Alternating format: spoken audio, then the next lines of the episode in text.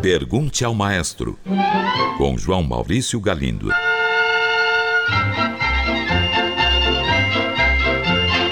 Olá, amigos. Um ouvinte pergunta: As bandas marciais, aquelas bandinhas de colégio, têm um instrumento que me deixa curioso. Ele é de metal, o músico o segura verticalmente e bate nele com uma baqueta ou martelinho. O instrumento parece ter teclas. Maestro, que instrumento é esse?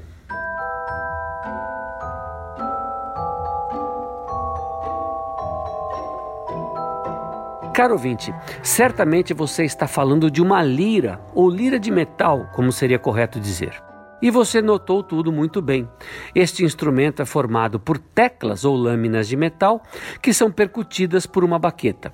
Ele se tornou um instrumento de destaque nas bandas marciais alemãs durante o século XIX e daí espalhou-se para bandas de outros países, chegando finalmente ao Brasil.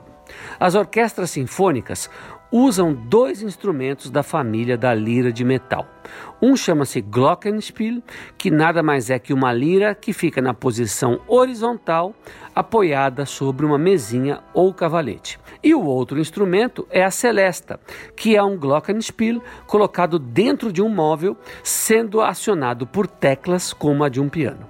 A celesta parece um piano em miniatura, e um bom exemplo do seu uso é a Dança da Fada Açucarada da suíte Quebra-Nozes do compositor russo Piotr Tchaikovsky.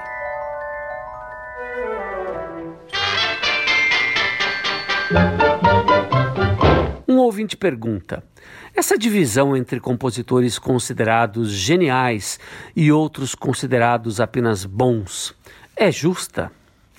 Tá aí, uma pergunta muito boa. Mas por maior que seja a nossa vontade com os criadores em geral, por mais generosos que queiramos ser em relação aos compositores, não dá para fugir de uma realidade que se impõe. Há sim uma nata de compositores geniais que mudaram a história da música e até a história do pensamento cultural.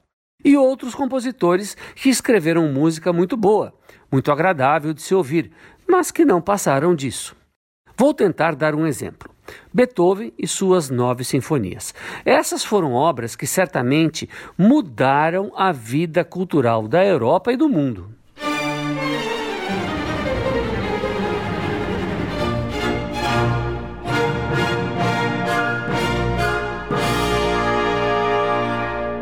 Antes de Beethoven, a sinfonia era uma espécie de divertimento musical agradável.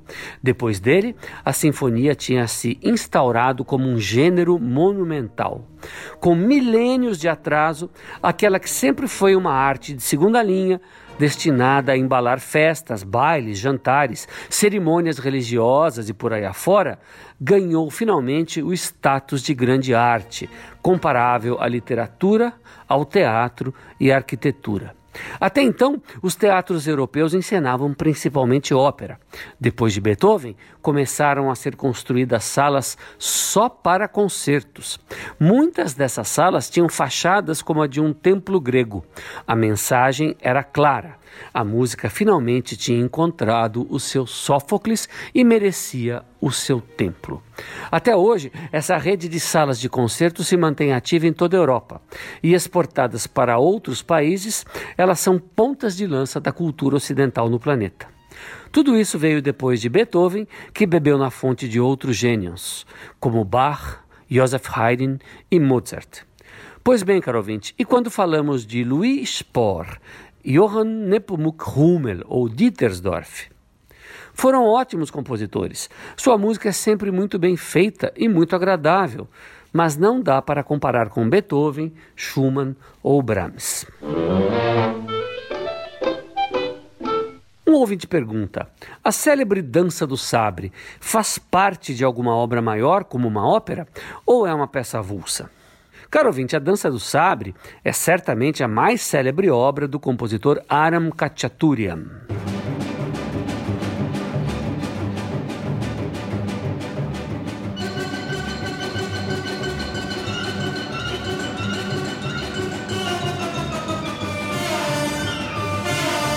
A dança do sabre faz parte do balé Gaian, mas pouca gente sabe disso, pois ela se tornou uma peça de concerto avulsa tocada com muita frequência em toda parte. O compositor Aram Khachaturian era de origem armênia, mas estudou e fez sua carreira na Rússia, em Moscou, então centro do Império Soviético. O balé Gayan foi composto em 1939, quando Khachaturian tinha 36 anos de idade, e estreou no mesmo ano em Yerevan, capital da Armênia. Foi uma estreia modesta. Em 1942, ou seja, três anos mais tarde, revisado e com nova coreografia, ele foi executado pela primeira vez na Rússia, na cidade de Perm, com o balé Kirov. Eram tempos difíceis para a União Soviética, com o país em luta sangrenta contra os nazistas. A estreia foi transmitida pelo rádio, o que causou uma forte impressão na população russa. Apesar da guerra, o balé Kirov estava em plena atividade, mesmo que numa cidade menor e mais afastada.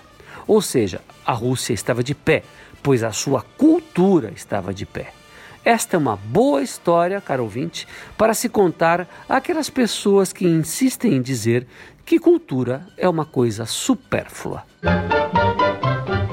Uma ouvinte pergunta se existe alguma obra erudita que incorpore o espírito da música flamenca. A resposta é sim. Na Espanha, na segunda metade do século XIX, houve um músico chamado Fernando Pedrell que estudou com afinco a música popular espanhola, catalogando ritmos e melodias, entre elas o flamenco.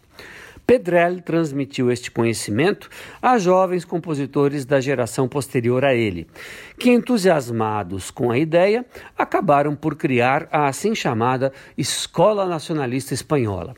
Os mais conhecidos são Henrique Granados, Isaac Albeniz, Manuel de Falla e Joaquim Turina.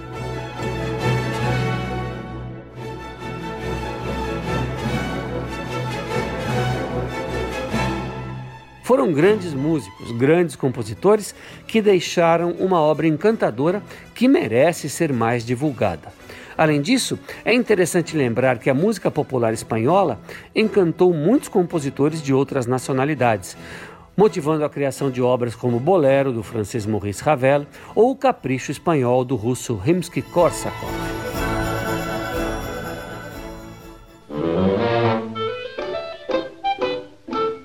Ouvinte enviou esta mensagem.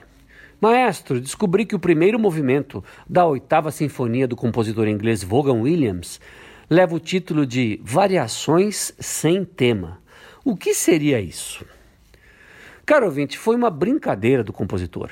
Embora ele próprio tenha escrito que se tratavam de sete variações em busca de um tema, assim um tema claramente identificável. São as quatro primeiras notas que ouvimos tocadas pelo trompete. Em seguida, essas quatro notas são tocadas várias vezes por outros instrumentos. Preste atenção e você perceberá.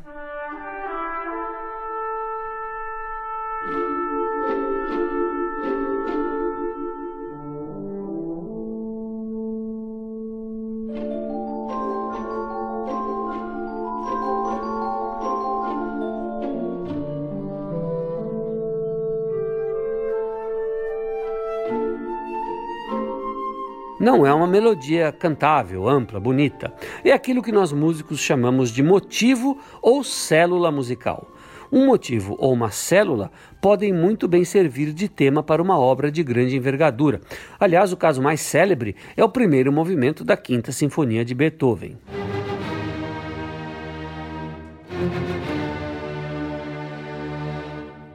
É isso aí, caro ouvinte. Variações sem tema é um típico exemplo de humor britânico. Espero ter respondido. Um grande abraço e até o próximo programa. Pergunte ao maestro. Envie sua pergunta para o e-mail pergunte@culturafm.com.br ou pelo telefone 2182 3222. Cultura FM de São Paulo.